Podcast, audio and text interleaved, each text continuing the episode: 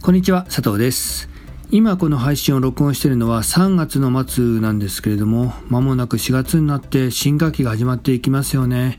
そこで環境が変わる方も多いんじゃないでしょうか。学校が変わったり職場が変わったりまた新しい挑戦を始めようといろいろと準備をされている方も多いんじゃないかと思います。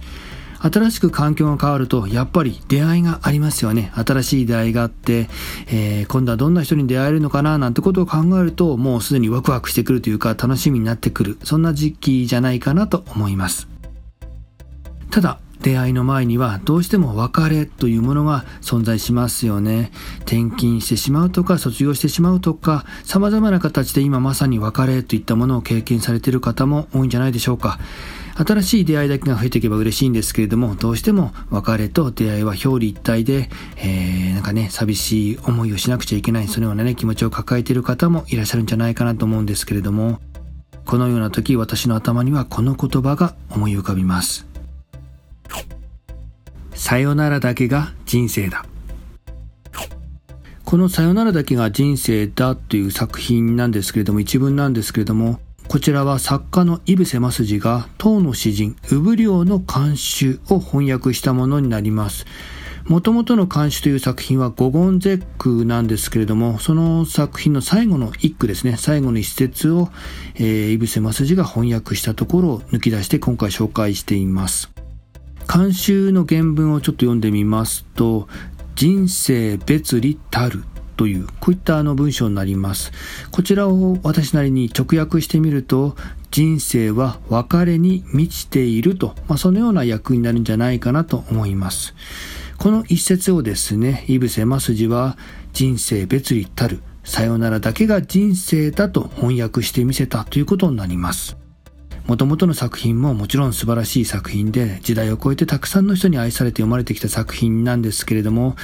えー、これをですね、井伏正治がさよならだけが人生だと翻訳することによって、またさらに世界観が付け加えられて、人生の深みといったものを感じる作品になってるんじゃないかなと、私は個人的にそんな風に考えています。まさに、井伏正治の凄さを感じる、えー、作品なんじゃないかなと思います。さよならだけが人生だ。私が初めてこの文章を目にしたのは確か高校生ぐらいだったと思います。何かの本で読んだのか、学校の資料で目にしたのか、それはちょっと忘れてしまったんですけれども、この短い文章ですね、さよならだけが人生だという言葉の中に、なんというかこの人生の全ての喜怒哀楽、悲喜こもごもが表現されてるなと、ぎゅっと詰まってるなと、えー、この言葉を読んだだけで様々な人生の人生模様というものが頭に浮かぶなということで、なんてすごい一文なんだと、えー、そのように感じたことを覚えています。えーと、それからそうですね、えー、イビセマスジについてもう少し付け加えてみますと、前回の配信で太宰治の人間失格を紹介させていただいたんですけれども、イビセマスジと太宰治は師弟関係にあります。えー、イブセが師匠で太宰が弟子になるわけなんですね。で、この二人の関係なんですけれども、まあ以前の別の配信でも紹介させていただいたんですが、非常にこう、太宰治がなんかこうトラブルというか問題を起こすんですね。で、問題を起こして、で、イブセがいろいろと世話を焼いてあげるというか、面倒を見てあげていると。どちらかというと厳格な師弟関係というよりは、えー、井伏正治が太宰の世話を焼いている、まあ、そんな師弟関係だったのかな、そんな関係だったのかなと、まあ、そんなことを想像したりします。